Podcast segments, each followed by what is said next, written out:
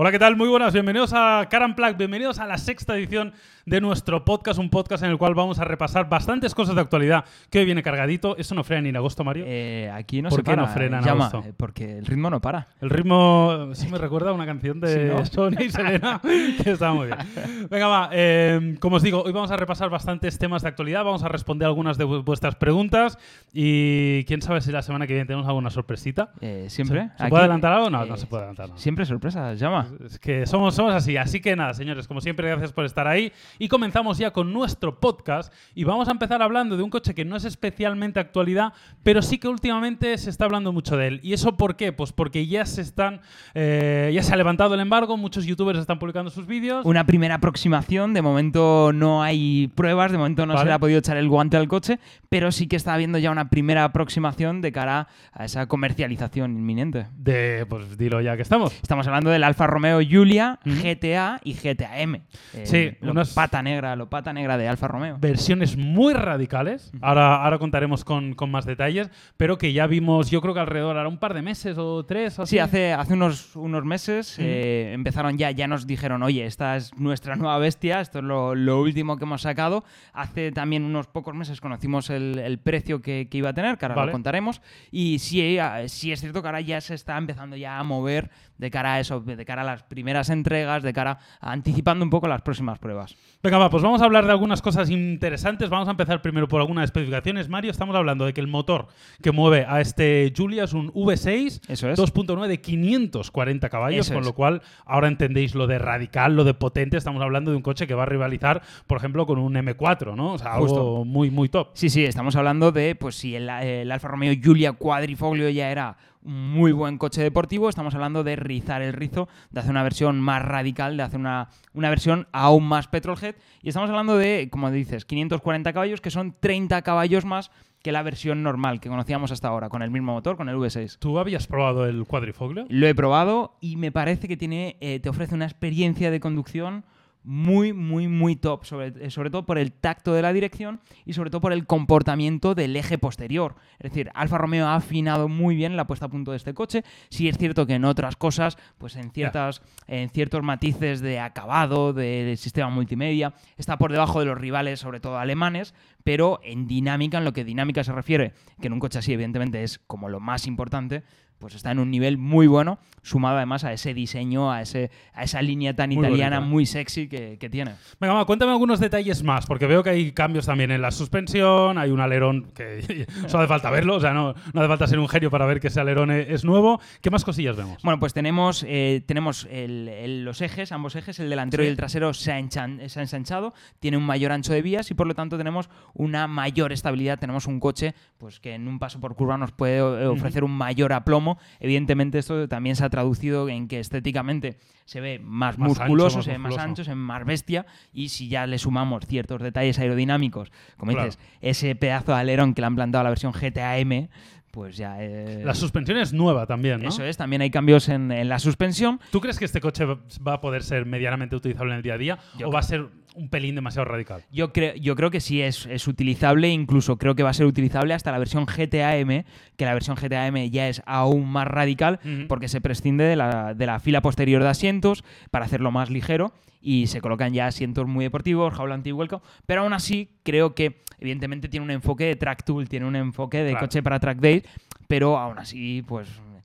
Evidentemente no te vas a hacer un Madrid-Barcelona viajando Está con claro. todo el confort del mundo, ¿sabes? Está claro. Pero, pero si eres un quemado de los coches, como se presupone, pues yo creo que Claro. puedes ceder un poco. Hay que saber también que en este caso estamos hablando de que son unidades limitadas, no va a ser un coche de producción evidentemente masivo. Tenemos 500 unidades, Eso que es. entiendo que va a estar eh, marcado en el coche, tendrás ahí Tu 7 plaquita. de 500. ¿no? Efectivamente. Y deciros también que está disponible, eh, esto me ha gustado mucho, solo está muy bien, ¿eh? porque Mario aquí me lo apuntaba en el guion. Pone solo disponible con los colores de la bandera de Italia.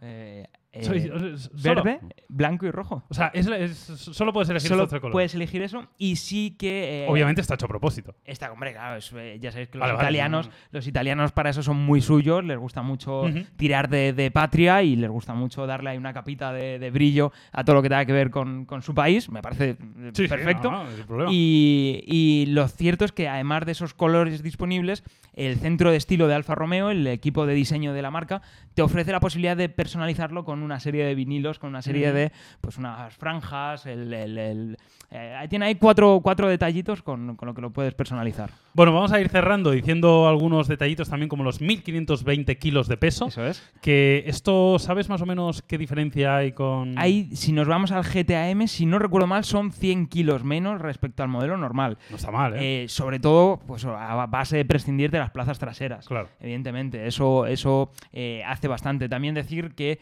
a esos 500 eh, propietarios que van a, van a tener este coche, estos dos coches, eh, van a tener casco, un casco Bell personalizado, Uh. una fundita para guardar el coche bien, un Muy curso bien. de conducción y, eh, que esto me gusta mucho, puedes ir a recogerlo al circuito de pruebas de Baloco. Pues mira, esos, esos detallitos están muy bien. Claro, que además es donde en su día Autodelta, que era como el, el preparador de, de los coches de Alfa Romeo, era donde tenía su taller. Entonces, pues mola, joder, al Tirar final ahí tiene de, un poquito de de nostalgia. historia, ¿no? Claro. de corazón. Y para cerrar, deciros que los precios están en 143.000 euros para el GTA y 147.000 para el GTA M. Eso es.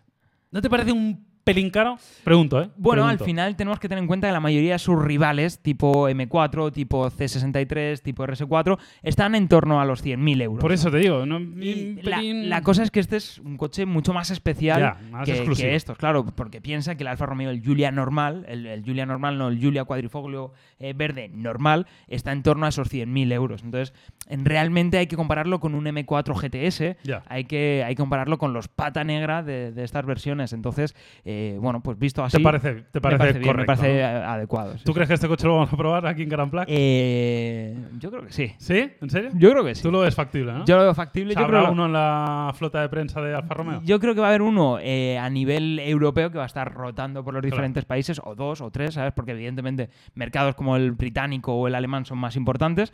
Entonces, pero yo creo que algo podremos hacer. Muy bien, oye, pues nada, oye, que lo sepáis, que lo tengáis en cuenta, que probablemente ya veréis estos días en YouTube, si seguís alguno de los youtubers más famosos en cuanto a, a motor, pues imágenes de este coche que ya están publicados. la Ya, he visto por ahí a Claro. que ha estado con el coche. El tío, el, tío, no se pierde una, es, ¿eh? es una bestia. Ya hemos hablado como Es tres o cuatro veces de él. Pero el, el tío eh, sigue grabando con el móvil. Sí, o sea, sí, le da eh, todo igual. El tío dice, yo lo estoy petando, a mí igual. me da igual currármelo o no currármelo, el contratar un cámara. No, no, no. Ese es, mí, ese es mí. Bueno, en fin, nada, pues nada, oye, que lo, que lo sepáis. Y vamos a continuar con otra de las noticias destacadas de esta semana, probablemente la más destacada en cuanto a, a- a- producto interesante y razonablemente masivo, aunque hablamos en este caso de una versión un poco especial que no se va a comprar todo el mundo, obviamente, pero ya sabemos el precio y ya tenemos el, el Toyota GR Yaris. Eso es. Un coche muy particular, porque la verdad que ofrece cosas que igual no son para todo el mundo, pero son cosas muy especiales, a un precio que luego discutiremos si es acertado o no, porque sé que esto va a traer un poco de polémica. Claro, esto aquí ha habido bastante polémica, pero creo que, fíjate, se está matizando un poco la polémica y ahí, a mí ya me han escrito un par de personas diciéndome, Mario, yo ya he reservado... Estoy, estoy caliente. eh, no, no, No, no, ya no caliente, no. Ya no caliente. Ya me he quemado. Me, me he calentado, me he quemado, me he comprado, he reservado un GR Yaris. Porque además se reserva por solo mil euros, ¿no? Efectivamente, sí, sí, es han hecho un proceso de reserva. Ahora esto de los procesos de reserva de los coches es, un más, está, está eh, de moda y todas las marcas quieren tener su coche en proceso de reserva. Y, y ahora pues ya puedes reservar un GR Yaris. Eh, digo ya los precios, ¿no? sí, dilo, dilo. vueltas. Empecemos por el precio. Vamos a empezar por el precio, que al final el GR Yaris ya lo conocíamos. Lo importante ahora es el precio. Estamos hablando de un precio de partida de 32.900 euros para la versión normal. ¿Y por qué digo esto de versión normal? Bueno, pues porque eh, por 5.000 euros más tenemos el Circuit Pack. Mm. Es decir, nos vamos a 37.900 euros. ¿Qué incluye el Circuit Pack? Mario? Tenemos los dos diferenciales Torsen. Tenemos una puesta a punto específica para la suspensión y tenemos unas llantas forjadas. Es decir, lo bueno de este pack realmente son los dos diferenciales. Al lo que más marca la diferencia. Claro, eso es lo que justifica. Mejor dicho. Eh, Diferencial, diferente. así, así vamos en cara Black. Sí, es, es al final lo que justifica esos 5.000 euros. Evidentemente, unas llantas forjadas también son caras, Sí, sí, sí. pero, pero lo importante ahí son los dos diferenciales. Eh, cosas que hay que saber. eh, ahora, luego entramos en el debate, pero. Sí, hagamos antes un pequeño resumen, porque aunque ya muchos igual ya lo sabían, pero habrá mucha gente que no sepa exactamente, eh, digamos, las especificaciones, por así decirlo, del GR Yaris. Es. Ponnos un poco al día y ahora comentamos sobre el precio. Bueno, esto viene un poco, es eh, herencia de aquellas tiradas, aquellas ediciones especiales que había que hacer de coches en su momento para homologar los coches de rally.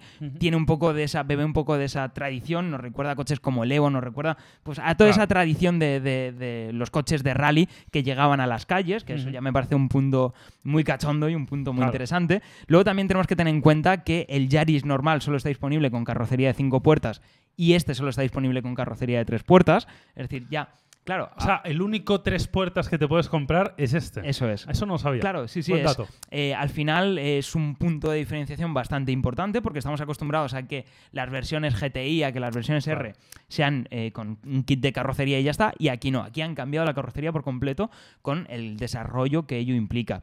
También tenemos que tener en cuenta que han evolucionado mucho la suspensión. De hecho, han tirado del almacén de piezas de Toyota y se han cogido con el eje trasero del Corolla. Ese almacén tiene que ser para verlo. ¿eh? Eh, claro. tiene- tiene que ser grandecito. Entonces, la posibilidad de contar con el tren trasero del Corolla pues te permite muchas más posibilidades de configuración de, de la suspensión.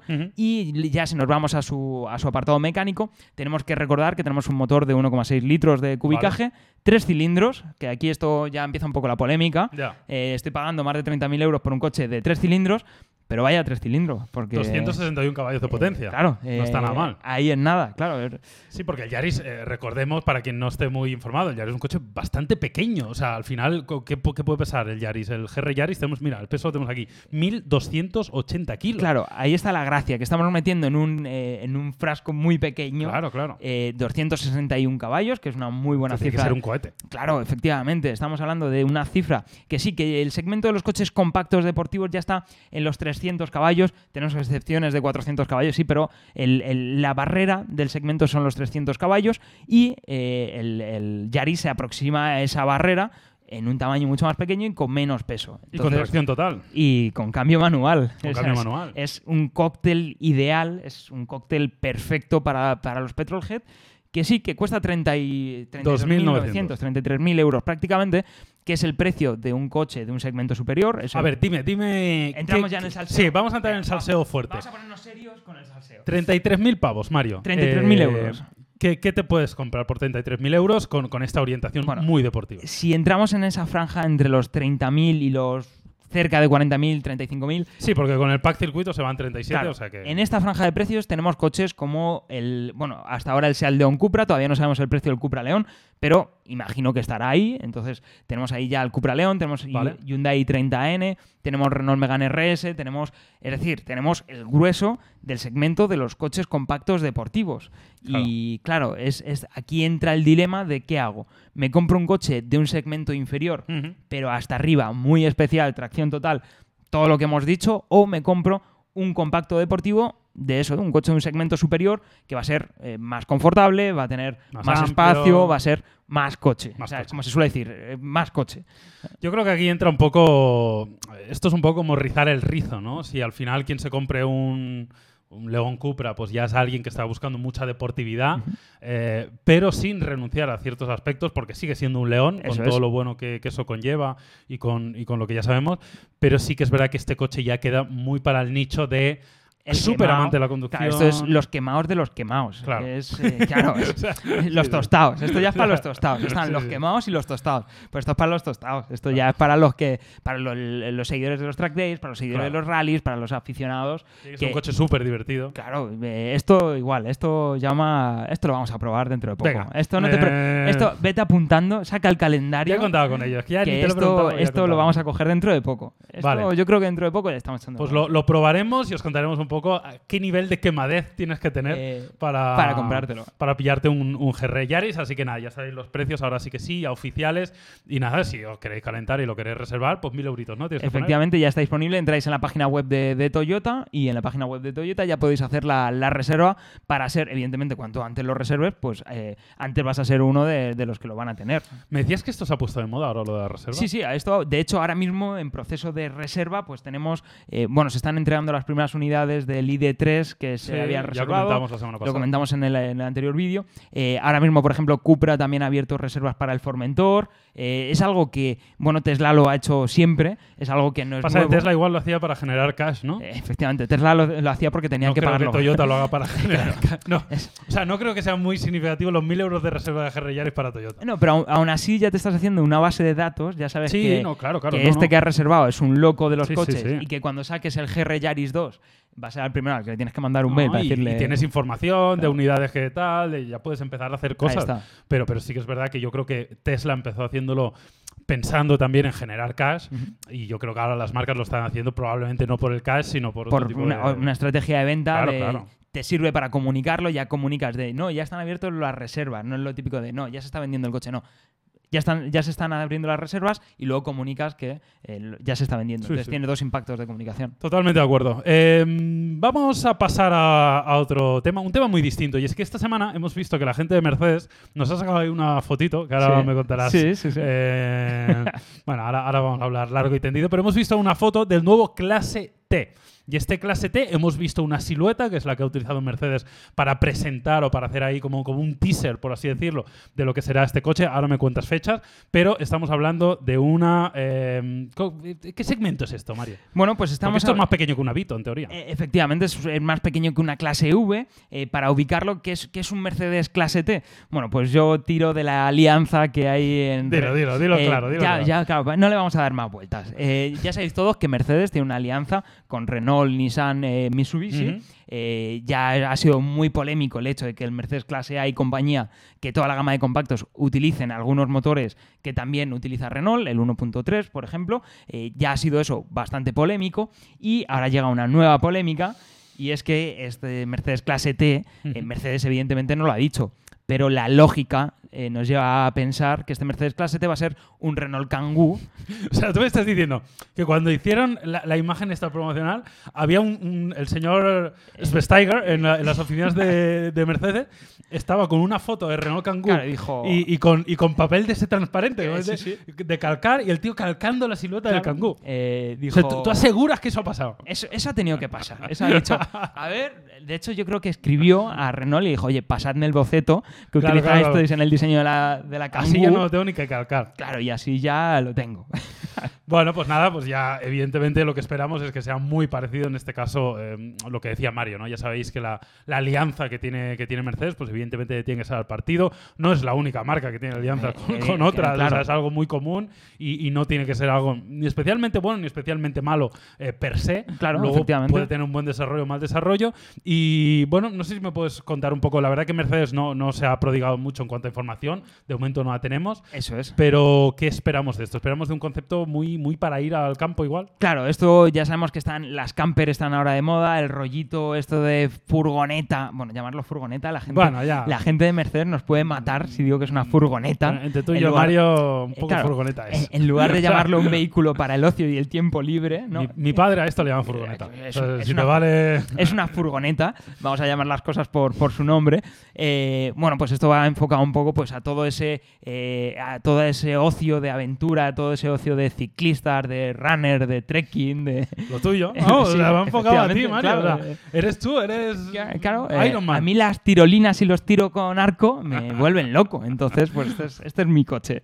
No, esta es un poco ese, ese rollo. Y a mí, yo lo que tengo ganas de ver es si Mercedes se va a animar y va a lanzar una versión Marco Polo, por ejemplo, de este, de este Mercedes Clase T, una versión eh, eh, más tipo camper, que yo creo que se presta bastante. Hombre, le encajaría. Y teniendo en cuenta el mercado que hay ahora en este sentido, pues es bastante Sí. probable. A- además, parece ser que Mercedes ha confirmado que habrá una versión eléctrica. Eso es. Evidentemente, todavía no, no sabemos mucho más sobre ello. Tiene, tiene sentido hasta cierto punto, ¿no? El momento de la electrificación en el que estamos viviendo, que prácticamente a cualquier segmento ya tenemos versiones eh, o podemos llegar a tener versiones 100% eléctricas, con lo cual la tendremos. Veremos eh, dentro de qué estrategia de producto. Eso es. Pero, pero Ve- está bien que exista. Tendremos que ver cómo lo posiciona, si lo pe- posiciona más para un uso eh, más profesional, entre comillas, eh, en lugar de usar más a un, un uso particular.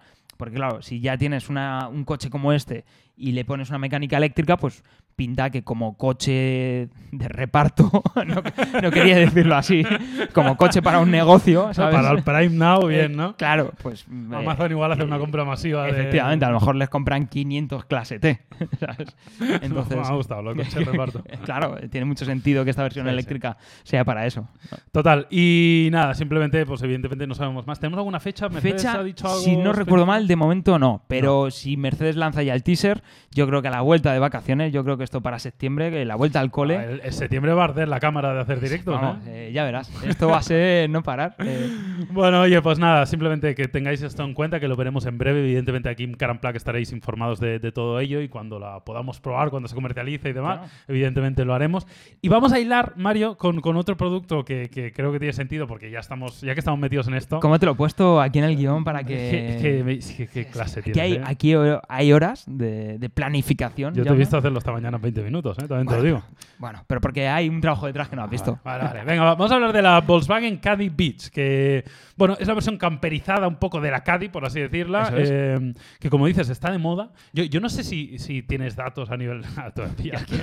¿Tienes datos de, de- de ventas de Sí, este llama. eh, un 80% de los expertos se aseguran que. No, no, no tengo datos de cuántas campers Pero tú- notas que es una tendencia Es una en auge. tendencia, eso es, en el último año, año y pico, specifico eh, sí que es una tendencia muy evidente, es una tendencia que hemos venido viendo, pues, todas las marcas se suman al carro de las camper, sobre todo le sacan más brillo a toda la gama de camper que ya solían tener, eh, fabricantes carroceros le dan aún más bombo a su producto y bueno, pues es una tendencia, es un cambio en el, en el ocio, es un cambio en el estilo de vacaciones de mucha gente y, y bueno, pues está bastante presente en las marcas de coches. Porque Volkswagen de esto sabe mucho, porque si hay una... La California. Claro, o sea, la California es como mítica, es uno de los, vamos, o sea, todo el mundo eh, lo tiene como, como referencia. ¿Qué diferencia habría entre esta Caddy Beach y la California en Bueno, cuanto a dimensiones y demás? Pues básicamente este va a ser el modelo por debajo de la California. Por debajo en todo, o sea, en tamaño Claro, en- y en, en refinamiento, bueno, no, en refinamiento de acabado y demás,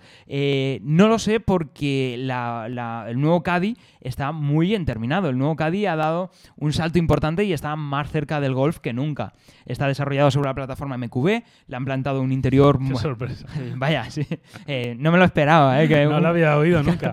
es una plataforma nueva que... Acaba de salir, ¿no? Joder, Sí, es, la plataforma para todo. Y cuando digo para todo, pues ahí está la muestra. Es la misma plataforma que utiliza el Volkswagen Golf. Sorprendente. Lo que ya nos asegura una buena calidad de, de rodadura, nos asegura que va a ir muy bien, va a ir más cercano a un turismo que nunca. Eh, en lo que a motores se refiere, pues eh, tenemos un TSI de 116 caballos y un TDI de 122 caballos. Y el interior No, no, Al- pregunto, ¿no es un pelín escaso igual para, un, para algo tan pesado y que está pensado para transportar tanto equipaje? yo aquí me gustaría ver O sea, ¿no falta algo un pelín más Claro. potente? A mí aquí eh, hay que tener en cuenta que el, el Caddy nuevo se, se presentó hace poco, hace unos meses, es decir, todavía tenemos Claro. recorrido para ver nuevas motorizaciones, pero aquí yo plantaría el 2.0 TDI de 150 caballos. Claro. Me parece el motor perfecto para este coche. Porque tienes un coche con muy buenos consumos, tienes un coche con una muy buena cifra ya de, de potencia para este tipo de vehículo, y me parece el equilibrio perfecto el motor que debería lanzar Volkswagen. Pero claro, estoy yo para. ¿sabes? Eh, imagino que alguien en Volkswagen, Igual en se le ha Alemania, pasado por la cabeza. se le habrá ocurrido. Igual este motor lo conocen un poco. Claro, entonces eh, seguro que no os estoy descubriendo nada nuevo. ya, ya. Bueno, deciros también que esto me ha gustado, que puede incorporar una cama de casi dos metros. Eso es. O eh, sea, no está mal. Ahí está. Evidentemente, respecto a una Gran California, por ejemplo, pues no vamos a tener aseo, no vamos a tener un, baño. Habrá que ver hasta qué puntos eh, podemos tener una cocina, entre comillas, una- un módulo de cocina.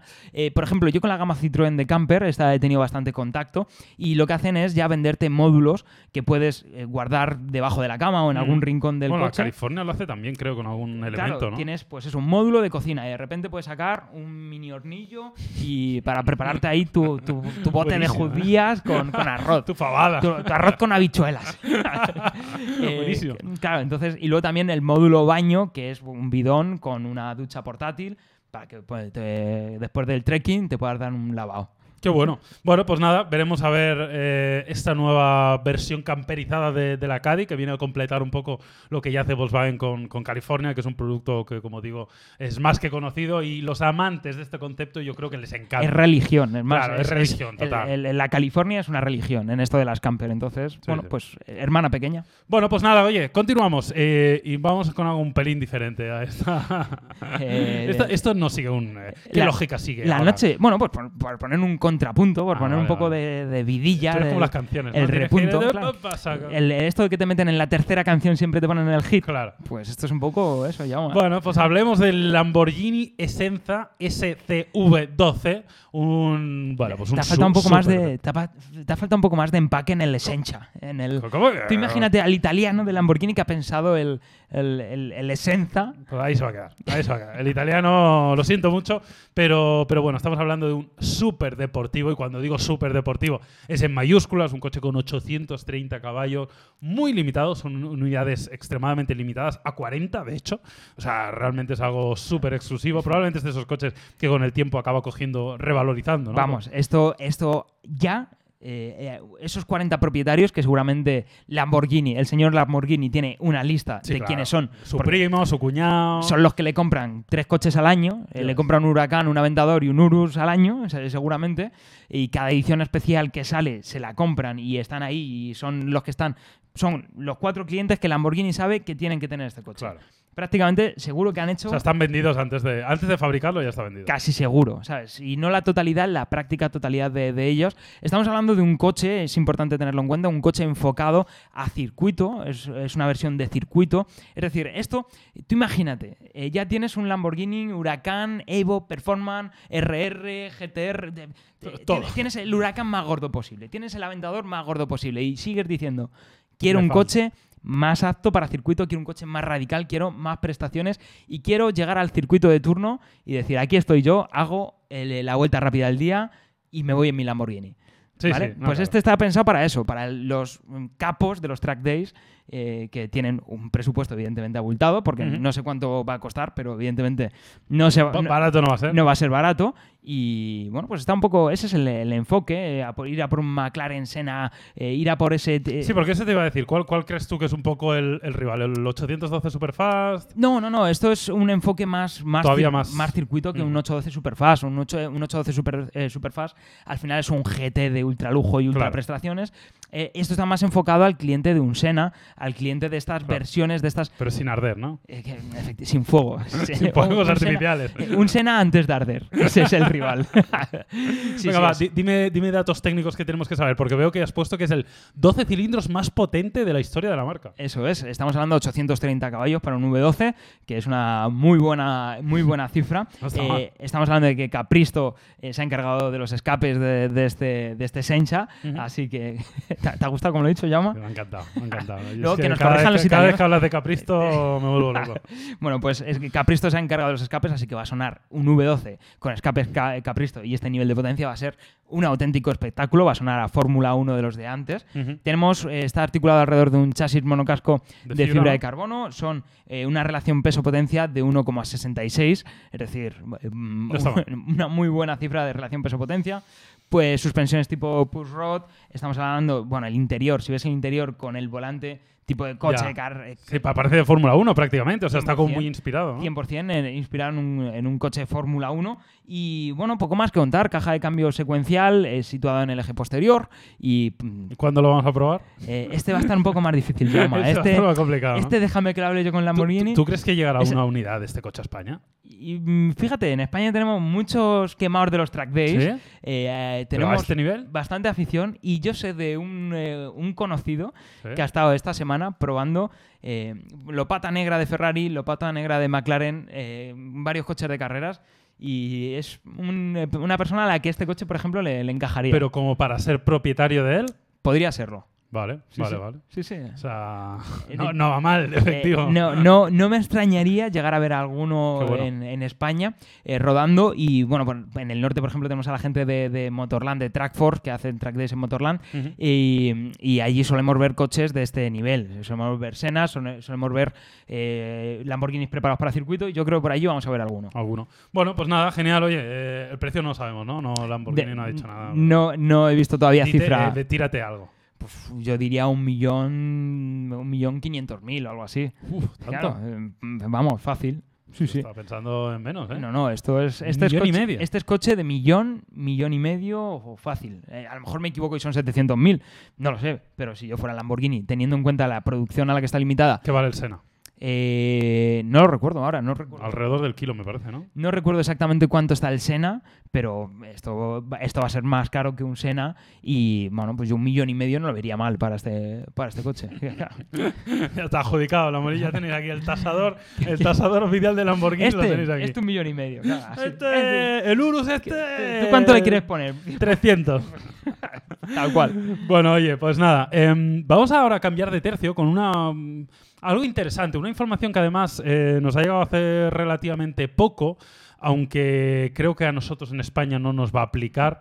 Pero vamos a hablar del, del Corvette, porque parece ser que el Corvette sí va a llegar a Europa, Eso es. algunos mercados, todavía esto no está confirmado, o sea, no, no sabemos exactamente a qué mercados, pero podemos imaginar que cuando se habla de Europa serán los mercados más pudientes, Alemania, Alemania, Reino Suiza Unido. y Reino Unido. Esa es mi apuesta. probablemente, eh, pero parece ser que no lo vamos a ver eh, en España. Pero er- es también curioso porque sí hemos tenido Corvette Es. oficialmente vendiéndose en España. Eso es. Y este Corvette se ha renovado hace poco y quiero que me hables un poco de él, Mario, para la gente que todavía no, no esté muy puesto. Y me parece un coche súper interesante. Es verdad que no es un coche masivo, ni muchísimo menos. No es un coche barato, es un coche bastante radical. Pero cómo molaría que se vendía también en España. Ojalá, ojalá lo viera, eh, lo llegamos a ver aquí en nuestro, en nuestro mercado, porque fíjate, aquí no es masivo, en Europa no puede ser un coche masivo, eh, tampoco lo llega a ser un Mustang, no lo llega a ser un Audi TT incluso, no son coches masivos, pero en Estados Unidos un Corvette sí puede llegar a ser masivo, igual que lo es un Mustang, por supuesto, en Estados Unidos es muy masivo, pero un Corvette en Estados Unidos puede llegar a ser masivo, y evidentemente es un coche que nace para el mercado local y para satisfacer la demanda de este tipo de coches en el mercado americano. ¿Qué pasa? Que con el C8 han hecho un producto que rompe con lo que vimos en el C7, en la anterior generación del Corvette. Es un coche que ahora es motor central, es un coche con un diseño espectacular, muy agresivo, muy de superdeportivo, eh, típica silueta de superdeportivo de motor central. Lo han hecho redondo, me parece espectacular. Estamos hablando de un V8 eh, de 6,2 litros, 497 lit- eh, caballos. y 400 Sí. cuatro- Tú, las unidades no se te da bien. Ya sabes las que yo soy- confundes a menudo. yo soy más de letras que de Sí, números, Jaume. ya se nota. Estamos hablando de eso, de casi 500 caballos de, de potencia y sobre todo 500 caballos con un precio en Estados Unidos de 58.900 dólares.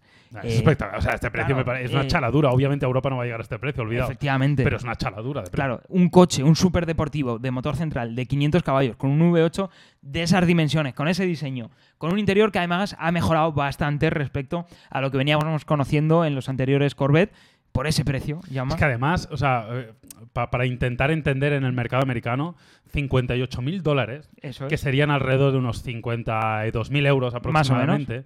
Que si esto lo llevas a- al, al poder adquisitivo del americano medio, serían igual como 30.000 euros. O sea, Efe- claro. es, es una chaladura a- absoluta. Y si pensamos, por ejemplo, en eh, eh, la potencia que tiene un 911, estoy hablando de un 911 claro. de acceso, no de un 911 turbo, claro, y cuesta el doble. Un 911 en el mercado americano respecto al Corvette cuesta el doble. Hombre, el refinamiento, Claro, tal, no es, otra, el mismo, es claro. otra cosa, no está ni igual de bien acabado, el chasis no es igual de sofisticado, es otra historia, vale.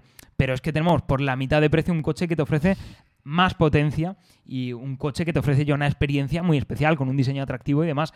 Es, yo si viviera en Estados Unidos, Sí, eh, sí, sí, estaría encargando uno ya. Totalmente, la verdad que me parece una locura. Oye, me gustaría que me hablaras un poco em, de este cambio, porque es un cambio muy significativo el que han hecho pasando el coche a motor central. Eh, ¿Qué crees que representa esto? ¿Crees que se notará mucha diferencia entre el C7 y el C8? ¿Esto por qué han tomado esta decisión y por qué la han tomado ahora? Vale. Em, cuéntame un poco sobre eso, porque creo que al final es el cambio más significativo del modelo anterior a este. Claro, no. eh, Evidentemente, el hacer un coche de motor delantero y luego hacer un coche de motor central cambia todo. Es decir, la- eh, en el momento en el que te pones a concebir un coche con un cambio de disposición de motor así, cambia todo. Cambia todo en, en cuanto a diseño, en cuanto a mm, configuración del chasis, todo. Eh, ¿Por qué han tomado esta decisión? Bueno, al final yo creo que es un cambio. Fue polémico también en Estados Unidos, igual que aquí decimos, ah, ya no es atmosférico el coche, ahora Bueno, es turbo". eh, Allí eh, di- todo allí- es polémico. todo es Cualquier polémico. cambio es polémico. Claro. O sea, cualquier cosa que cambie siempre va a generar Y más si hablamos de un coche con ocho generaciones a su espalda y No, que claro. representa tanto la deportividad de Estados Unidos. Bueno, pues eh, yo creo que ha sido precisamente para ofrecer algo muy especial con un precio muy, muy comedido. Seguir eh, teniendo esa filosofía de ofrecer muchos caballos a un precio muy reducido, pero rizando el rizo y decir, te voy a ofrecer un coche muy especial a un precio bastante comedido. ¿Y tú qué crees que va a significar eso en cuanto al, a la conducción del coche? Es decir, en- en- ¿qué, qué va a notar el cliente que se compre ahora con el, con el, con el motor central? Eh, ¿Va a ser un cambio para bien? ¿En qué sentido? Eh, Vale. co- ¿Cómo se va a traducir eso? ¿Te lo puedes imaginar ya en tu cabeza? Yo creo que eh, eso va a pasar por tener un coche con una distribución de pesos pues más equilibrada, más centrada, un tacto de conducción, una experiencia de conducción. ¿Qué te parece el Audi R8?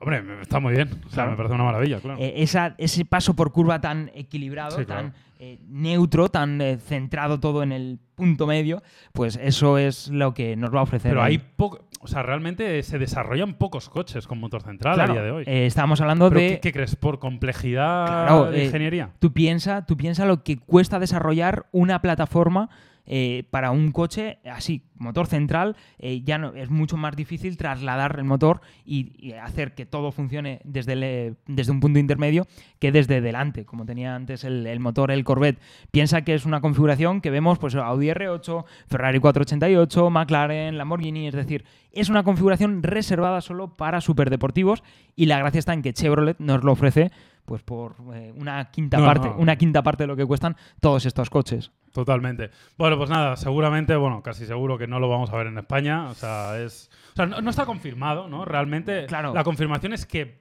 va a llegar a Europa, Eso pero es. no han hablado de mercados. O sea, podría ser que hubiera un milagro y al final entrara el balón por la escuadra. Yo la reflexión que me quedo con esto, con que va a llegar a Europa, por cierto, aprovecho para contar a la gente que llega a Europa con un paquete de, de equipamiento superior al que vemos en el mercado americano, es decir, va a venir, aquí viene una unidad tope de gama, o sea, no va a llegar una versión eh, básica como, como puede ser esa de 58 mil y pico dólares, entonces ya eso de por sí va a elevar el precio. Si a eso le sumamos la importación y demás y la homologación para nuestro mercado, pues estamos hablando al final de un precio de partida de 99.000 euros para Alemania. Vamos, 100.000 pavos. 100.000 euros y si nos vamos a la versión cabrio, ya para ponernos disfrutones, Hombre, eso. estamos hablando de 106.000 euros Bueno. de precio de partida. Bueno, Bueno, a eh, ver, al final es un coche muy particular. No, no vas a encontrar tampoco muchos coches Claro. por 106.000 euros con esta potencia. Eh, encontrarás alguno, encontrarás algunos coches mejor acabados, etcétera, pero con esta potencia, ¿cuántos qué, se te, qué te viene a la cabeza? Claro, yo aquí estoy pensando quizá en un McLaren 570, es decir, el modelo de acceso de McLaren, que si no recuerdo mal es, Está un poco por, por es- encima, ¿no? es más caro, es más Vale, caro, vale. evidentemente. Eh, estoy pensando también eh, quizá un Jaguar, un F-Type. eh, tope de gama, un V8, el- Ujú. ¿sabes? Estoy hablando de, pues, del, del F-Type más gordo disponible. Mm, Quizá... Porque el 911 parte de 100 y son 400 y pico caballos. Claro, si no recuerdo mal, son 108.000 euros el precio de partida. Es decir, está ahí, está, es un tal. Pero con Pero un claro, motor inferior. ¿cuántos 911 de 108.000 euros ves, Jaume? No, claro, no. claro. Yo creo que no existe, es un mito. Claro, exacto. está en la web, solo Eh, está en la web. Ese solo lo puedes encontrar en la A web. poco que equipes cuatro cositas, Yo creo que es, yo creo que el- imposible comprarlo el por eso. precio base real de un nue- 911 son 120.000 euros. Entonces ya hay un escalón importante.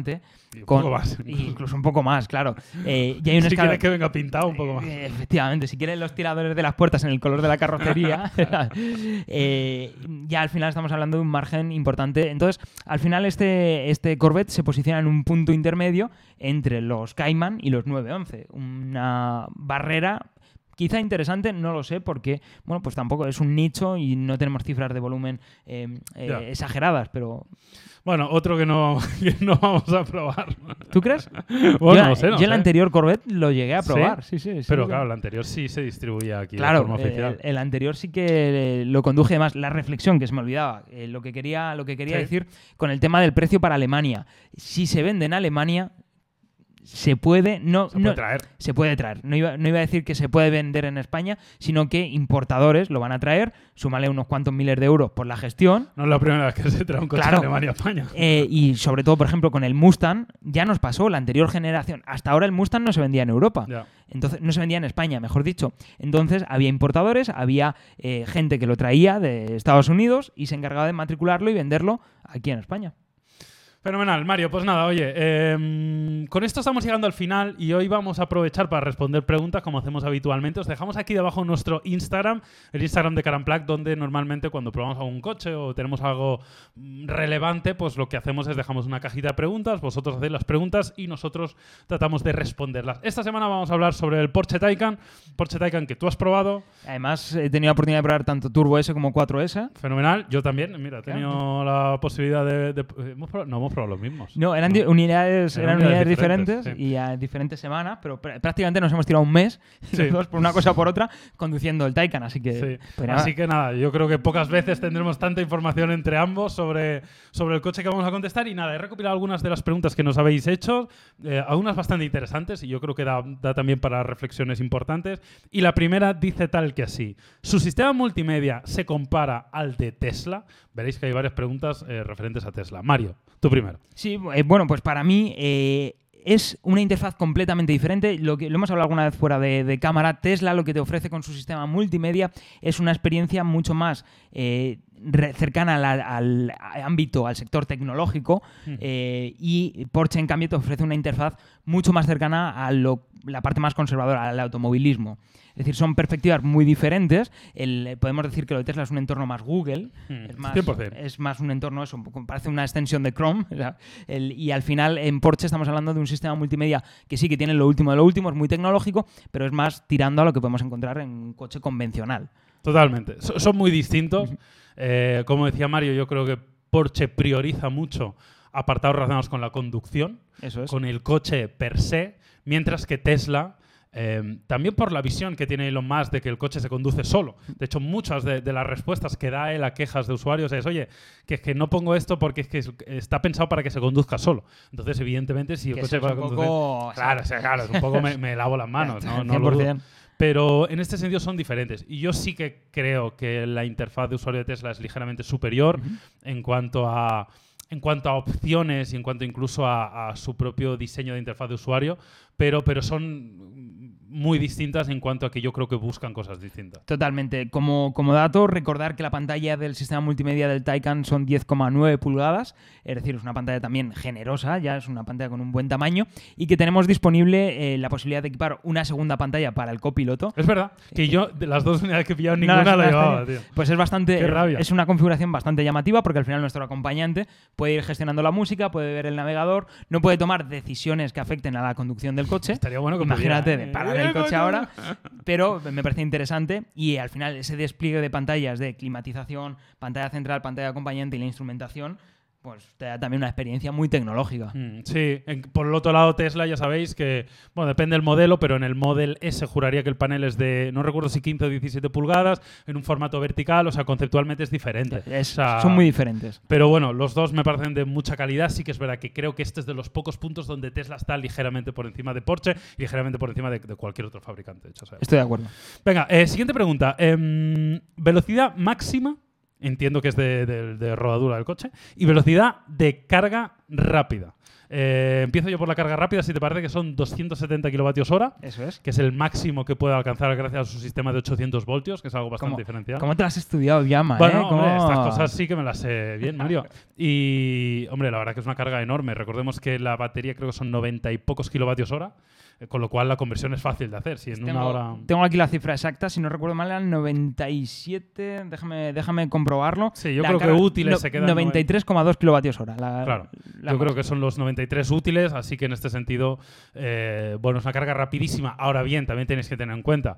Eh, Jauma, ¿dónde está el cargador de 270 kilovatios? Claro, sí, en Austria, en una calle de Austria, eh, creo que en. España hay uno, ¿no? Eh, No, tengo, no sé. Creo que cargadores, eh, eh, supercargadores eh, a este nivel, eh, más allá de los de Tesla y demás, creo que solo tenemos uno. Claro. Sí que es verdad que a día de hoy, pues bueno, encontrar cargadores de 50 kilovatios hora es razonablemente común, de 150 es algo que vamos a empezar a ver cada vez más. ¿Cuánto es lo máximo que has cargado tú? Yo lo máximo que he cargado... pff, 150. Ciento- Sí. pues ya ha sido más a lo que he cargado yo. yo en un Tesla. yo ha sido siempre a 20, supercharger. a 20 y algo. Ya Claro. todos los cargadores que tengo en el entorno Claro. eh, no llegan nunca a más de, de 20. No, y a 40 y pico he cargado varias veces. En algún cargador de Iberdrola de 50 kilovatios hora eh, he llegado a cargar a 40 y algo. El Taycan, el... Es- bueno, Esto es interesante porque, claro, estamos acostumbrados a hablar de litros a los 100 Claro. y esto abre una nueva puerta a... Tenemos que empezar a habituarnos a otro tipo de cifras, a kilovatios, a otros, otras cifras que en unos años pues serán naturales, igual que hablamos de los litros a los 100. claro, al principio entiendo que, que genera un poco de confusión, pero vamos, es acostumbrarse. Y luego, velocidad máxima, Mario. Pues si no me fallan los lo que recuerdo del Taycan, creo que está en torno a los 250 kilómetros por hora. Pues porque está limitado a esa Sí, velocidad. o- evidentemente con 700 caballos eh, podrías hacer mucha más velocidad máxima, pero si, si no recuerdo mal, eran li- limitado a 250 kilómetros por hora. Suficiente. No está mal. Suficiente para el autobahn correspondiente. Eh, siguiente pregunta. ¿Se podría considerar un coche para el día a día? ¿Cuán accesible y espacioso es el maletero? Vale, pues eh, una pregunta muy interesante porque evidentemente es un coche pensado para el día a día, es un coche 100%. Eh, no es un coche con el que irte de viaje de fin de semana, evidentemente, es un coche para utilizarlo de lunes a, de lunes a viernes en la batalla diaria. Es un coche muy apto para esto, es un coche muy confortable, la calidad de rodadura, el confort de marcha es muy bueno. Eh, por otro lado, tenemos bastante espacio en las plazas traseras. Sí, hay berlinas con más espacio, pero tiene un punto bastante confortable, ¿no? ¿A ti qué te ha Es- parecido? yo- es, es que no puedo estar más de acuerdo. Yo antes le decía a Mario que a mí me parece el, el coche ideal, o sea, el coche perfecto. I- igual la única pega es que todavía la electrificación no es perfecta y no tenemos todos los cargadores que nos gustaría, pero por el resto, o sea, a mí me parece que es un coche perfecto para el día a día. Mira, yo, yo te voy a poner ejemplos, por ejemplo, que me han sorprendido.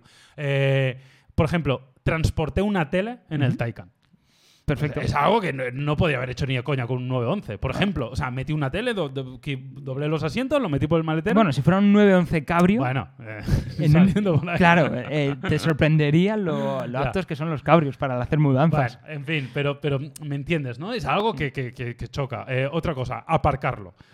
Es un coche súper aparcable. De- y eso eh, que es relativamente grande. es muy grande, Es pero, grande. pero como tiene la- las ruedas traseras que, El- que- que te sí. ayudan, ¿no? En este, pues, eh, en este tipo de maniobra, me parece que es un coche muy cómodo. Justo lo que has dicho, lo del eje trasero direccional me parece muy utilizable, ya no solo en una conducción más animada, que te ofrece una estabilidad adicional, sino callejeando por Madrid, te metes por Malasaña y, y ese tra- eje trasero direccional es lo típico entre, joder, que justo voy en esta, curva, en esta, en esta calle y no enterarte, Sí, siendo sí. un coche grande. Mira, yo voy a poner un ejemplo. Yo tengo un Audi A5, que es un coche más pequeño, es un coche que teóricamente es más manejable y he encontrado un- una experiencia casi igual a la hora de aparcar y a la hora de moverme, porque es verdad que es un coche un poco más largo, un poco más ancho, un poco más pesado, pero, pero, pero es gracias a esa dirección, ¿no? Pues tienes esta muy buena experiencia. Yo a mí me parece perfecto para el día Para mí, como coche de diario, me parecería un complemento ideal a, a mi coche. Me parecería eh, un- vamos, un coche a tener, por supuesto. Y el maletero bien, la sí, verdad. el maletero, tengo aquí las, las cifras.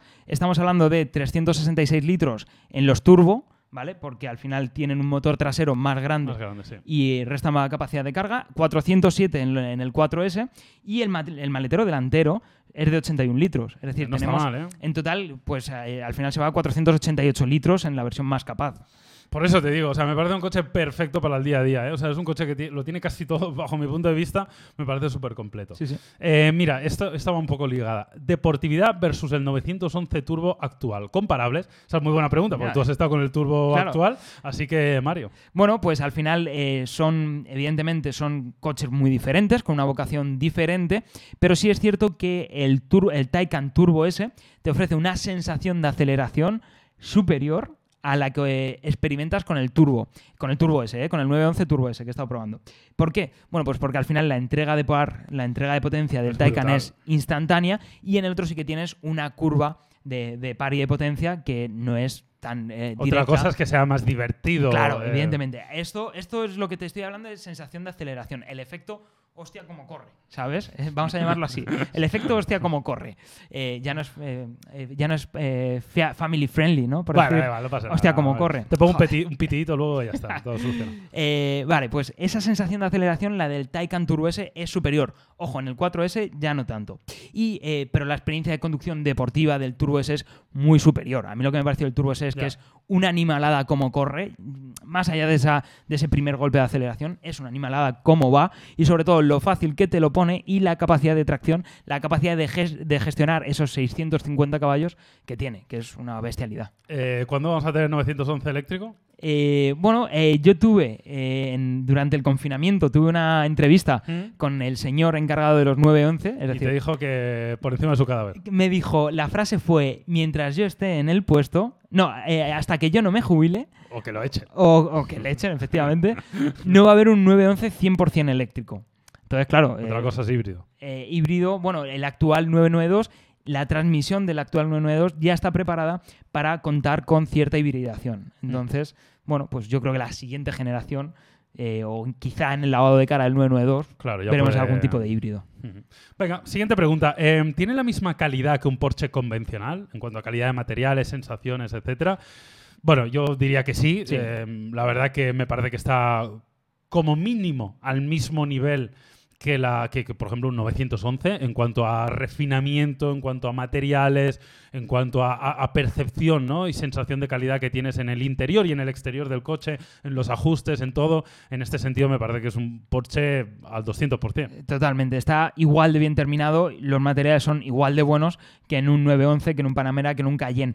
Fíjate, Un- una cosa te quería preguntar, Mario. pues Esto me parece interesante. Yo no he el único Porsche que no he probado es el Panamera. ¿vale? eh, y tengo curiosidad, la verdad. Eh, al ser el Panamera el coche un poco más, por así decirlo, más para que te lleven, un poco más lujoso, por así decirlo, ¿se nota cambio en cuanto a percepción de calidad de acabado en el interior? Está al mismo nivel, sea, está, igual, ¿no? sí O sea, que tienes un- alguna opción adicional de eh, tipo limusina, de poder reclinar y demás, pero al final estamos hablando de en lo que acabados, materiales, equipamientos se refiere parejo a lo Claro. que te puedes encontrar en un Cayenne.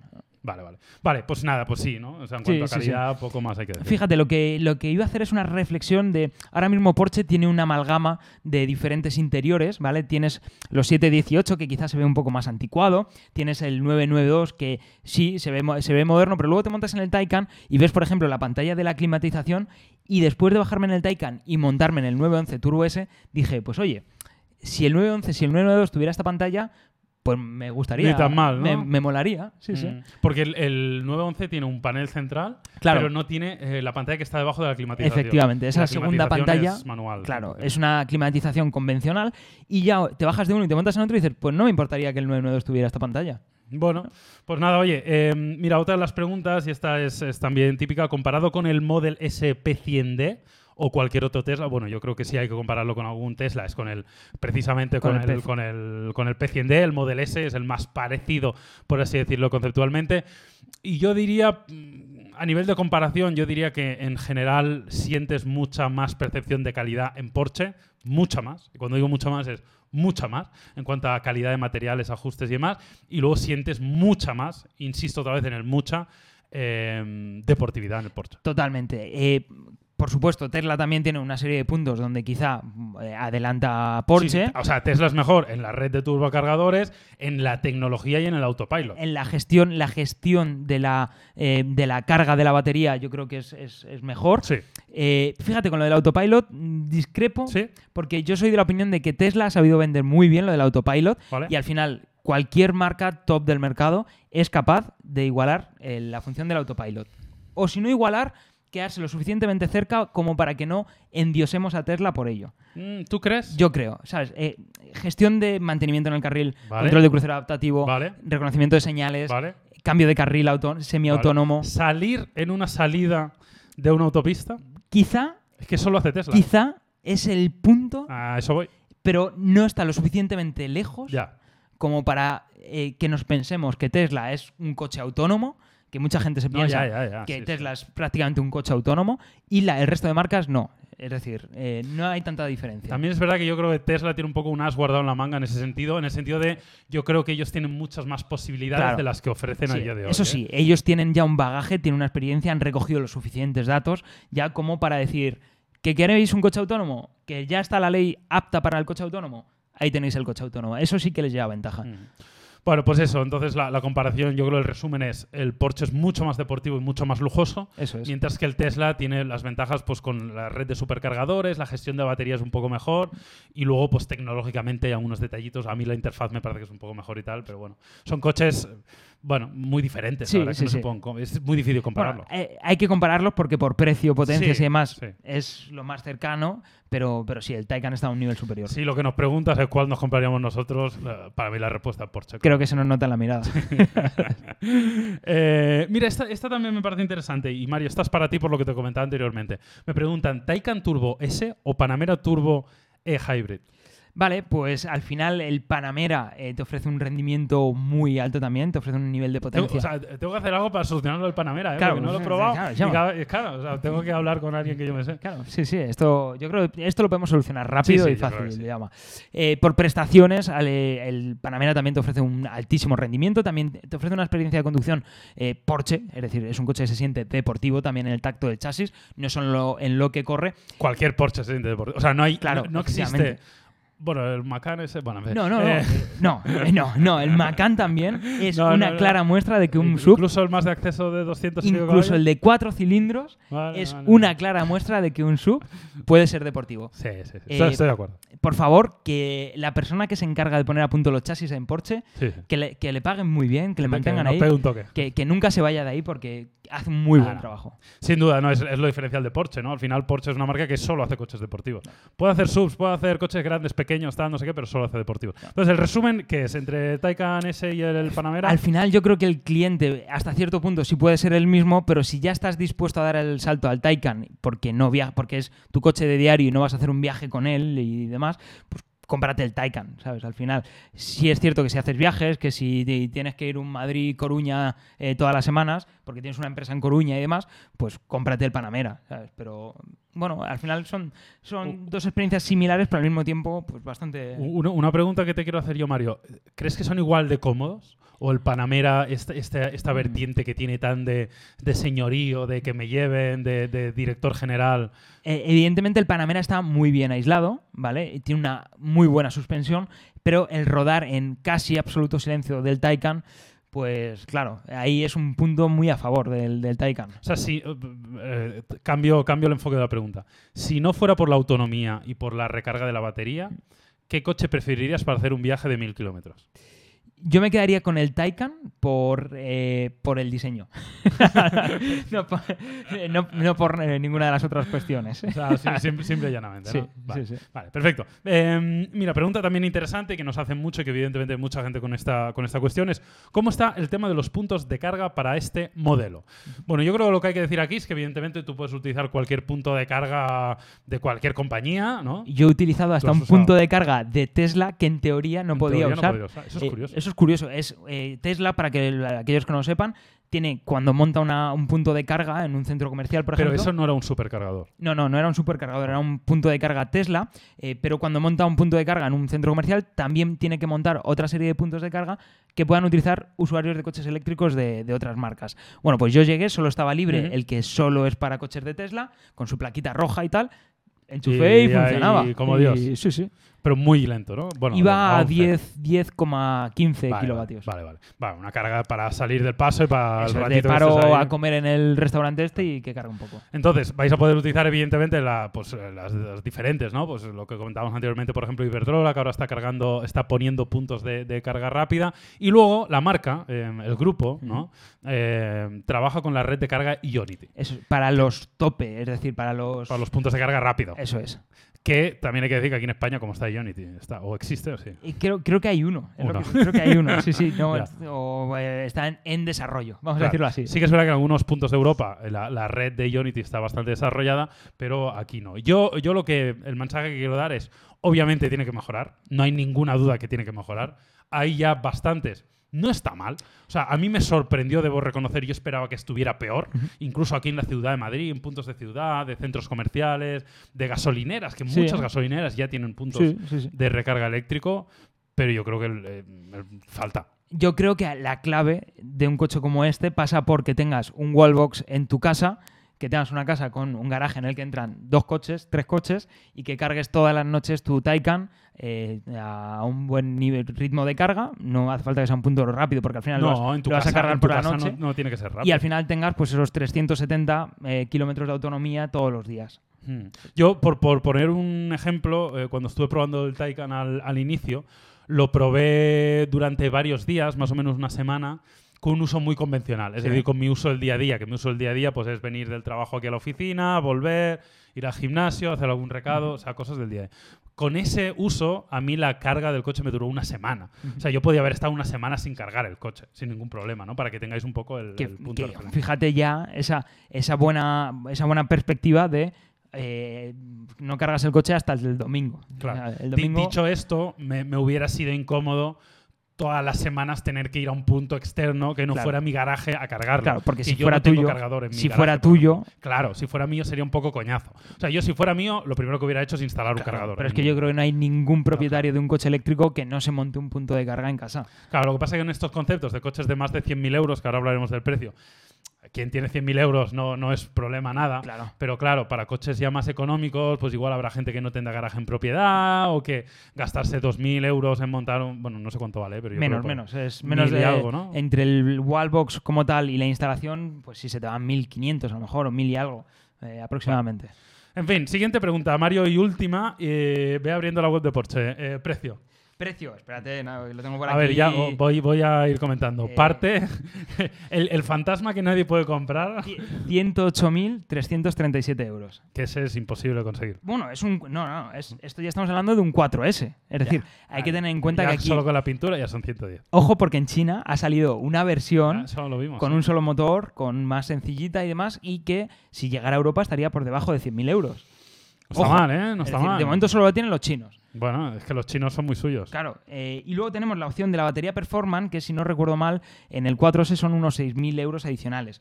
Voy a abrir... Ah, Háblame de lo de la batería performance. ¿Cómo, ¿Cómo funciona esto? ¿Es una batería más grande dentro del...? Claro, estamos hablando de una batería eh, más capaz que, mira, tengo aquí las cifras de autonomía exactas. Te iba a dar una aproximación. Fenómeno. Te lo voy a dar clavado. Estamos hablando de que, eh, déjame que eh, la batería Performance, ¿vale? Que es la, la buena, eh, tendríamos ya una mayor potencia en el 4S. Tendríamos, Vale. en lugar de los 530 caballos del modelo normal, tendríamos 571 caballos. Y la autonomía pasa de los 407 kilómetros a los 463 kilómetros.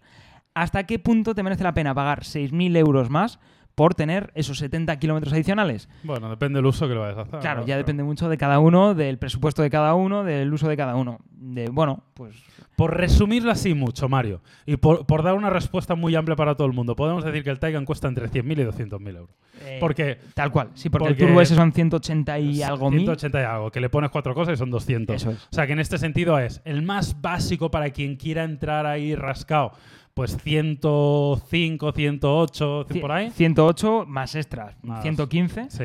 Y luego, pues hasta 200 o 200 y algo. Lo que bueno, quiera, hasta, hasta- fantasía. hasta el cielo. Eh, la fantasía.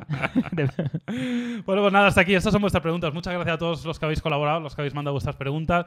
Intentaremos ir soltando, como siempre, en nuestro Instagram, pues diferentes opciones para que nos podáis preguntar y podamos responder a la comunidad, que creo que está guay. sí, sí, sí. Y nada, hasta aquí, Mario. Muchas gracias por tu Eh, gracias. amable colaboración. Gracias a ti, Jauma. Pues nada, aquí estamos. Nos veremos la semana que viene. Como siempre, recordad, os podéis suscribir, os podéis seguir este podcast en Spotify, lo podéis hacer donde queráis, en Instagram TV, donde os dé la gana. Que, nos os- sigan por todos lados. Opciones, opciones mil. Que Sí. gratis. De momento todo es gratis. Un día lo pondremos de pago, pero no va a ser hoy. Hasta luego. Chao.